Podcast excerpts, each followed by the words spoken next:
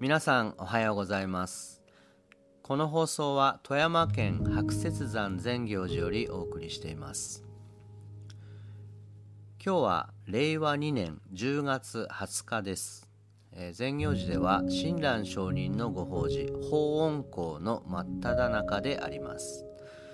前回の冒頭にも触れましたが今年の法恩公はうちの境内にある親鸞様の銅像の前にお花を飾る場所を作って、えー、参加者の皆さんにお花を一輪持ってきてくださいと呼びかけました、えー、どうしてこういうことをやろうと思ったかというと、えー、例年は本堂の飾り付けの中におけ足というのがありましてえこれは小さいサイズのお餅をたくさん作ってそれを串刺しにした上で色付けした飾り付けです、え言葉ではちょっとイメージしにくいと思いますがもともとはお花のない時期にお餅に色付けをして花に見立てたというのが始まりです、え今では年中お花が手に入るのでこの飾り付けにこだわる必要はあんまりないんですけど、えー、うちの場合はこれを婦人会や、役員さんたちと一緒にみんなで作るので、えー、このみんなで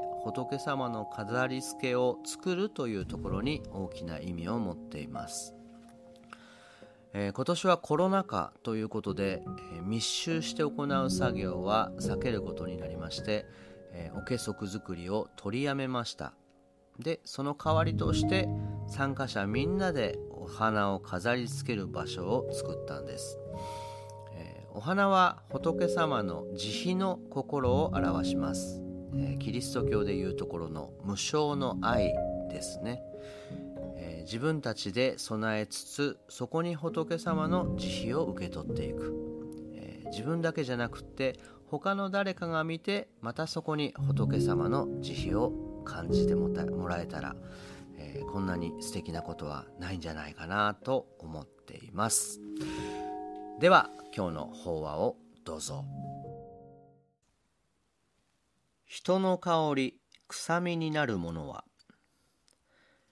うちのお母さんの頃の教科書はね若藩と76のおばあちゃんが言うからすごい。この人ずいぶん賢かったそうな。なるほど。あんたのお母さんの教科書まで覚えてるの？はい。と言うても全部は言えませんちゃ。けどね、何やら君、民、親、子というのだけ覚えております。君ってあんたの君じゃない方の君のようですな。民も民ちゃんの民じゃなくって民の方みたい。親子は親子か。なるほど。で、おばあちゃん、あんたの小学校1年の教科書は？はい。おお、おばあちゃん小学生に帰ったぜ。手まであげて元気なもんだ。それでは、どうぞ。花、鳩、豆、マス、ミノ、傘、カラカサ。本に書いてある絵まで覚えてますちゃ。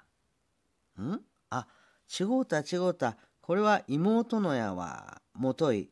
そう、私のは、旗、タコ、コマ、鳩、豆。そう、これでした。旗ちゅうたら、日の丸がパチッと描いてありました。すごい記憶力。おばあちゃんよっぽど秀才だったんだね。そんならもう一つ。今度は2年生の教科書はどうですか？覚えてますか？うーん、ありゃ忘れました。そう。そんなものなんですね。初めて開いた教科書の印象というのはものすごく強烈で、後のはもう惰性みたいなもんだから覚えていないんでしょうな。若藩、私らの咲いた咲いた桜が咲いたやったです。とさっきより一回り若いおばあちゃん。こっちの方にはうなずく人が多かった。とそばの奥さんは私らもちっと若いもんさっき若藩言うとられた兵隊さんでした。でもこんにちはじゃなくて、進め、進め、ちて、ちてた、とた、てて、たてたでした。今日の茶の間には年齢層が幅広いなまあそれで皆さん適当に昔を思い出して若い頃の気分に浸っていただければもう私の説教はいらんわけですがちょっと言わせてもらうとやっぱり小学校1年の教科書はすごい怖いということです。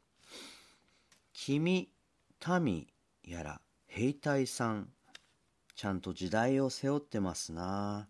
そしてその次はなぜか花やら鳩やらみんないい子やらになる。で習うた子はそれがどうしてそうなったのか分からずにとにかく覚えて身につける。